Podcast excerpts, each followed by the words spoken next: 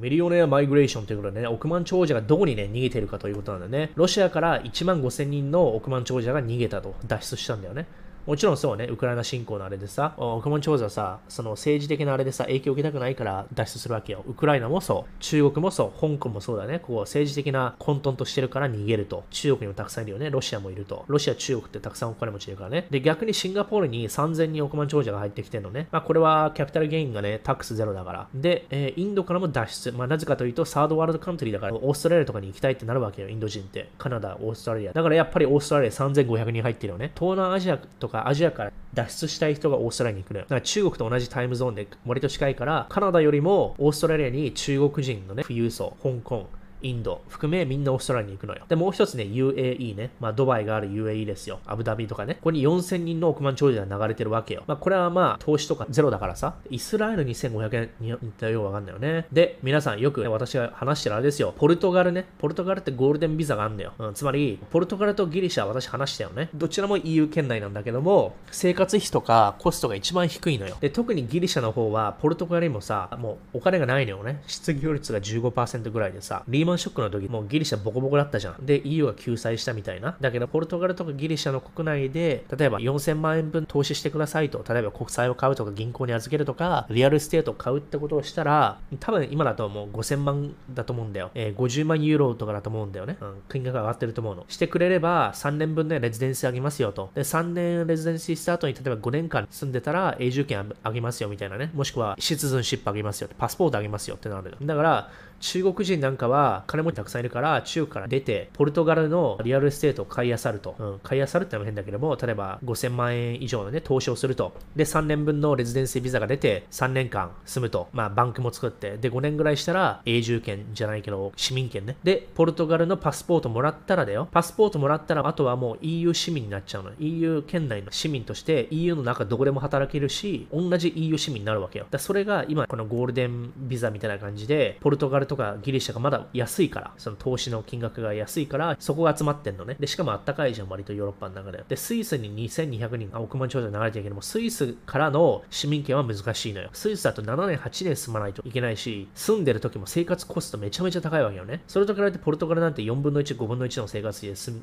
めちゃったりするから、なんかお金がない国だから、ポルトガルとギリシャ。お金がないから、富裕層に投資をしてもらって、お金をね、落としてもらって、政府とか、ボンドとか、うん、家を買ってもらって、1億とかそういうお金をね、うちの国で落としてください。その代わり、3年ぐらいレジデンスあげますよ。5年ぐらいしたら市民権あげますよっていうあれで、中国人がね、やっぱり政治的にさ、やっぱり不利じゃん。中国人のお金持ちが。いつ逮捕されるかわかんないでしょ？不安定だから中国人とかが、あとアメリカ人で EU の市民権持ちたい人は、ポルトガルルートで入る、ギリシャルートから入るっていうね、パスポートを買うために。そしたら中国人なんかは、子供をさ、EU の大学に送れるわけよ、無料で。っていう風なリスクヘッジをこういう風にしてるんですよ。で、イギリスから出てるのはブレグゼットの影響があるよね。もうイギリスでも試合終了だからさ、天気クソ、食事クソ、治安クソ、犯罪率めっちゃ高い。だから、クソの4乗なのよ、イギリスって。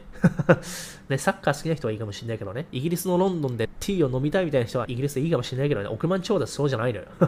もっといい国があるんだよ。ということで、世の中ね、こういう感じで動いてるわけですよ。で、アメリカに移りたい人もいれば、カナダに移りたい人もいて、カナダに移りたい人は多分インドとか中国が多いんだけどね、もともとは。で、日本人はね、別に移動しないのよ。移動できないのよ。英語ができないから。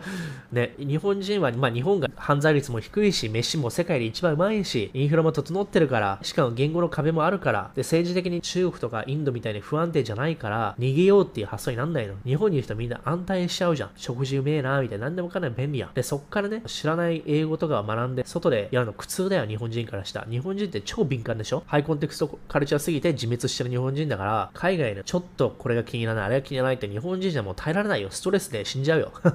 なんか動物だったじゃん。ストレス与えすぎると死んじゃう動物。日本人まさにそうだよ。細かすぎんの。だから世界では全然生きていけないよ、日本人は。うん、何でもかんでも完璧すぎるからさ、カスタマーサービスっていうのもさ、うん、何でもかんでも完璧を求めすぎてるからさ、日本人がそこからのインド行ったら大変よね。インドじゃなくても大変よ。うん。イギリス行っても大変だと思うよね。だから平和ボケの日本だから、まあ日本人はなかなか外出れないよね。まあ食事がうますぎるってのもあるけどね。うん。あとはま文化とあの言語の壁がでかすぎるんだよ、島国だから。中国人とかはもう大陸で繋がってるからさ、インドもそうだけど、もうそういうの慣れちゃってんだよ。で、とりあえず脱出しようみたいなね。いい人生を手に取ろうっていう風な、すんごいガツガツとしたサバイバルで生き延びようっていうね、競争だからね、中国とインドの人口を考えてみたらもう競争だからさ、家族を守るために生き延びるためにカナダ、オーストラリアに行くみたいな、そういうあれだからさ、日本なんてもう先進国で発展しちゃってるから、生き延びるとかそういうレベルじゃないんだよね。はい、そういうことで、世界のね、流れというのはこういう風になってるんですよ、大雑把に見ると。だから、これ見るだけでどこに行っちゃいけないっていうのわかるよね。これどこに行っちゃいけないって、オーストラリアとか行っちゃいけないのよ。カナダ、アメリカも。もう飽和状態って言ったよね。今10年、20年遅いね。 real estate が上がりまくってるからさ。シンガポールもめちゃめちゃ高いしね。今ね、増えてるポルトガルなんてのは確かに、でも今も real estate が上がってきちゃってんだよね。たくさんの金持ちが入っちゃってるから。で、ロシア、中国、インドはもう完全に範疇の外だよね。うん、完全に選択肢にも入らないよね。政治的にもそうだけど。まあ、インドも含めね、中国も含め、もう除外だわな。はい。っていう話です。だから、今更今から先進国に移動しようみたいなの遅いね。おかしいね。日本人が今から、ああ、アメリカに行きたいみたいな考えてる人いるじゃん。よくね。アメリカ全部進んでそうみたいな。ハリウッド女優、ハリウッド男優みたいな、ね、かっこいいイケメンがいるんでしょみたいなさ。いやいやいや、違うから。違うから。サンフランシスコ見とけ、お前。ロサンゼルスも見とけよ、みたいなね。カナダもそう。もう試合終了だからね。はい。わかりますね、皆さん。